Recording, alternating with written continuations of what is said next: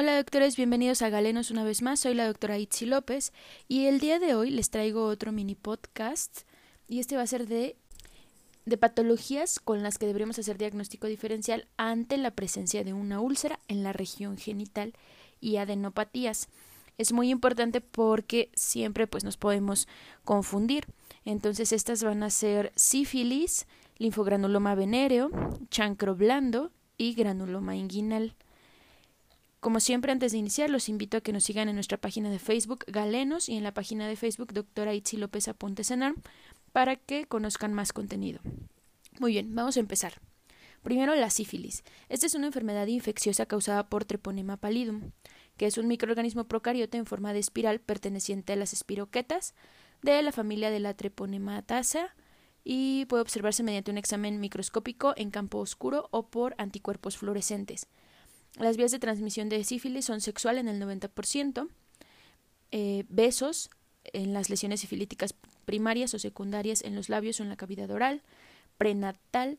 La prenatal va a poder transmitirse verticalmente, sanguínea, eh, también por jeringas de inyección de drogas intravenosas, transfusional, aunque actualmente es raro, inoculación directa accidental en laboratorio. La sífilis va a constar de tres fases. La fase primaria, que es caracterizada por la presencia de un chancro o una úlcera dura, que es indolora. El chancro primario aparece en el sitio de exposición cerca de tres semanas después del contacto. Puede aparecer en cualquier parte de la mucosa, sobre todo en pene, vulva, boca o piel perianal. Habitualmente con el chancro se presenta adenomegalia regional firme indolora bilateral y no fluctuante. Entonces tenemos una úlcera que está dura, que no duele, además de adenomegalia regional, que tampoco duele y puede ser bilateral. Sin tratamiento, el chancro involuciona en 4 a 6 semanas y las adenopatías pueden persistir por meses. La fase secundaria es la erupción cutánea, que aparece al cabo de varias semanas o meses de la lesión primaria u ocasionalmente al mismo tiempo. Hay una erupción cutánea secundaria. El cuadro es una erupción máculo-papulosa simétrica en el tronco, las palmas de las manos y las plantas de los pies. En la boca y otras mucosas aparecen las llamadas placas mucosas, que son zonas brillantes o placas de blanco a rojo. Y en la zona genital puede haber condilomas planos, pápulas o placas blancas lisas en la región perianal y en la vulva, eh, hasta el 5% de los casos hay pápulas diminutas llamadas sifilides foliculares que afectan a los folículos pilosos y que pueden producir placas de calvicie. La sífilis secundaria se acompaña a menudo de fiebre, o dinofagia, pérdida de peso, malestar general, cefalgia, meningismo y linfadenopatía generalizada indolora. Suele ceder sin tratamiento en 12 semanas. Aquí es muy importante que recordemos que en la sífilis primaria y secundaria la invasión al sistema nervioso central eh, por los treponemas con alteración del líquido cefalorraquídeo es frecuente a largo plazo, de 5 a 12 años. Es posible que se presente una sífilis meningovascular en este tiempo y al cabo de 15 a 20 años una paresia o tabes dorsal. La fase 3, que es la sífilis latente, aquí la mayoría de los pacientes que no son tratados no evolucionan a sífilis terciaria, sino que permanecen en un periodo latente durante toda la vida. El diagnóstico para sífilis latente se establece con las pruebas serológicas positivas para sífilis en el examen normal de, líquido cefalorraquídeo y ausencia de manifestaciones clínicas de la enfermedad. Y por último, la fase terciaria. Aquí va a haber manifestaciones tardías como neurosífilis que lo mencionábamos, eh, que constituye un concepto inexacto, pudiendo haber manifestaciones desde la primera o segunda fase. Las principales formas de neurosífilis son la meningia, la meningovascular y la parenquimatosa. Esta última va a comprender parálisis general y tabes dorsal. Los síntomas de sífilis meningia suelen comenzar antes del año tras la infección. Los de sífilis meningovascular tardan de 5 a 10 años en aparecer y la parálisis general unos 20 años. La tabes dorsal incluso puede aparecer hasta 25 a 30 años después. También puede haber otitis sifilítica, sífilis cardiovascular, sífilis eh, benigna tardía, que son las gomas. Entonces, de 5 a 20 años pueden aparecer más o menos estas gomas en la piel, en el aparato musculoesquelético y en órganos internos. Muy bien. Entonces, estas son como características clínicas importantes. Ahora, el linfogranuloma venéreo, ¿cómo vamos a hacer diagnóstico diferencial? El linfogranuloma venéreo va a ser una enfermedad de transmisión sexual por clamidia, que en su forma eh, clásica va a constar de tres fases. En la primera vamos a tener una pequeña pápula o úlcera que va a ser indolora, en donde puede estar en el pene, en la uretra, en la vulva o en el cuello uterino. Esta se va a resolver espontáneamente y a menudo ya cuando el paciente va al médico ya no hay nada. Se presenta tras un tiempo de incubación de 5 a 7 días. En la segunda fase hay extensión hacia los ganglios linfáticos. Aquí la linfodenopatía inguinal y femoral bilateral va a ser dolorosa. Recuerden, en sífilis era la úlcera indolora y la adenopatía indolora también. Aquí no, aquí va a ser la úlcera o la pápula indolora, pero la linfadenopatía va a ser dolorosa. Entonces, eh, en estos ganglios linfáticos regionales que drenan a la zona de lesión primaria, pueden presentarse supuración. En los hombres va a haber ganglios linfáticos inflamados o purulentos llamados bubones inguinales, que pueden adherirse a la piel, mostrar fluctuación y llevar a la formación de fístulas. En las mujeres es menos frecuente la afección a los ganglios externos, en cambio afecta más a los pélvicos con extensión al recto y tabique recto vaginal. Aquí puede haber fiebre y otros síntomas sistémicos. Normalmente aparece esta fase en 10 a 30 días tras la exposición inicial. En la tercera fase, aquí es la fase inflamatoria crónica, Solo algunos pacientes evolucionan a ella cuando no reciben tratamiento. Suele ser una fase prolongada, debilitante, puede haber fimosis, obstrucción linfática, puede haber estenosis colorectales, fístulas y elefantiasis en los genitales. En la mujer hay estenosis vaginal y distorsión que puede terminar en una dispareunia grave. Entonces, esta parte de la estenosis del introito vaginal es importante y sugerente del linfogranuloma venéreo. Ok. Eh, la exposición anal por sexo a través de esta vía da lugar a proctitis, que se manifiesta por secreción rectal mucoide o hemorrágica, dolor anal, estreñimiento, fiebre y tenesmo. Entonces, a ver, aquí puntos clave para el linfogranuloma venéreo.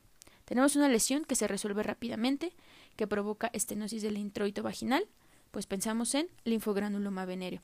Además, si se asocia pues a linfadenopatía inguinal dolorosa, con mayor razón. Ok, vamos a pasar al chancro blando, que también se denomina chancroide o chancro simple. Esta es una infección bacteriana aguda de transmisión sexual causada por Hemophilus ducrei, que es un cocobacilo gran negativo que se localiza por, lo común en la región genital y va a tener una úlcera dolorosa. Es poco frecuente que sean múltiples, y puede haber, pero lo normal es que haya una sola que es necrótica y sangra al contacto, o sea, se ve fea. Entonces, en sífilis y en linfogranuloma venero la úlcera era no dolorosa. En chancro blando va a ser dolorosa y va a ser fea, necrótica. El periodo de incubación para esta enfermedad va a oscilar entre 3 a 7 días, aunque se reportan periodos más prolongados. Después, sin la aparición de síntomas prodrómicos, el chancroide comienza como una pápula eritematosa o vesículo-pústula que en 24 a 48 horas eh, evoluciona hacia una lesión ulcerada. Esta úlcera puede ser única, dijimos, es no indurada, está fea, sangra. En los márgenes de la lesión puede aparecer un discreto componente inflamatorio llamado doble borde de Petges. En este caso, la aparición de la adenopatía inguinal dolorosa pues es característica que puede darse hasta en el 50% de los casos y se presenta de una a dos semanas después de la instauración de la úlcera. Primero va a haber linfangitis con numerosas tumoraciones ganglionares pequeñas que se denominan chancro de Nisbet y posteriormente confluyen para formar un gran grupo adenopático bubón. El bubón suele ser unilateral, doloroso y unilocular. Muy bien, entonces aquí. Si duele la úlcera, y duele la linfadenopatía, pues entonces es un chancro blando. Si duele la linfadenopatía y no duele la úlcera, linfogranuloma venéreo. Si no duele ni la adenopatía ni la úlcera, pensaremos en sífilis. Y por último, granuloma inguinal o donovanosis. Esta es poco transmisible, causada por la destrucción progresiva de la piel y mucosa de los genitales externos y es causada también por la, Klebsiella granulomatis. Al parecer esta enfermedad eh, requiere varios contactos para poder ser transmisible. Tras un periodo de incubación largo de semanas a meses, aparece uno o varios nódulos o pápulas induradas que evolucionan hasta granulomas, úlceras o esclerosis hipertrófica. Estas son no dolorosas. Normalmente estos granulomas son de color rojo, carnoso, no, no friable, que se van a extender en sentido periférico. Cicatrizan con fibrosis similar a la cicatriz queloide y son más frecuentes en zonas húmedas y calientes del cuerpo, por ejemplo en los pliegues entre los músculos, la zona perianal, el escroto, los labios de la vulva y la vagina. Los genitales se afectan en el 90% de los casos. Aquí los ganglios linfáticos no suelen aumentar de tamaño o lo hacen en forma poco significativa. Si este proceso no se trata, puede llevar a una destrucción extensa de los órganos genitales y diseminarse por autoinoculación en otras partes del cuerpo. Estos fueron los datos clínicos para hacer diagnóstico diferencial. Para poder dar tratamiento vamos a dar ciertos puntos. La acitromicina va a ser de primera elección para el tratamiento de cuál de estas. Pues va a ser del chancro blando. ¿Recuerdan cuál es la de chancro blando? La clínica. Dijimos que el chancro blando va a ser úlcera fea, necrótica, sangrante, dolorosa, con adenopatías, que son también dolorosas. El tratamiento va a ser con una dosis única de acitromicina o ceftriaxona, las cuales son muy eficaces. Ahora, la doxiciclina, doxiciclina, es la primera opción de tratamiento en el linfogranuloma venéreo. Recordemos, el linfogranuloma venéreo va a tener una úlcera o una pápula no dolorosa, pero la adenopatía sí va a ser dolorosa y se asocia con estenosis del introito vaginal. Se puede usar doxiciclina, se puede usar eritromicina durante 21 días y tienen bastante buena respuesta. La penicilina G benzatínica, pues eso creo que es muy fácil. Es el tratamiento de primera elección y lo mejor que hay para el diagnóstico de sífilis. Recordemos en la sífilis hay una úlcera que es no dolorosa, una úlcera bonita, un chancro duro. Y la adenopatía también va a ser indolora. Bueno, y nos falta el tratamiento de granuloma inguinal. Y aquí el de primera elección pues se utiliza acitromicina. La OMS considera la doxiciclina como primera línea, pero reconoce la existencia de cepas resistentes, tanto a eritro como a trimetoprim, como a, doxiciclina. Entonces, en nuestro país se recomienda la acitromicina como el tratamiento de primera elección. Se puede usar eh, doxiciclina también, o se puede usar ciprofloxacina. Entonces, bueno, Espero que les sirva mucho este podcast. La verdad, yo sí tenía como cierta, ciertos puntos de confusión entre el cuadro clínico de una y otra de estas enfermedades, pero creo que ha quedado un poquito más claro. Los invito a que nos sigan en nuestra página de Facebook Doctora Itzi López Apuntes en ARM y en la página de Facebook Galenos para más contenido. Nos escuchamos en la próxima. Adiós.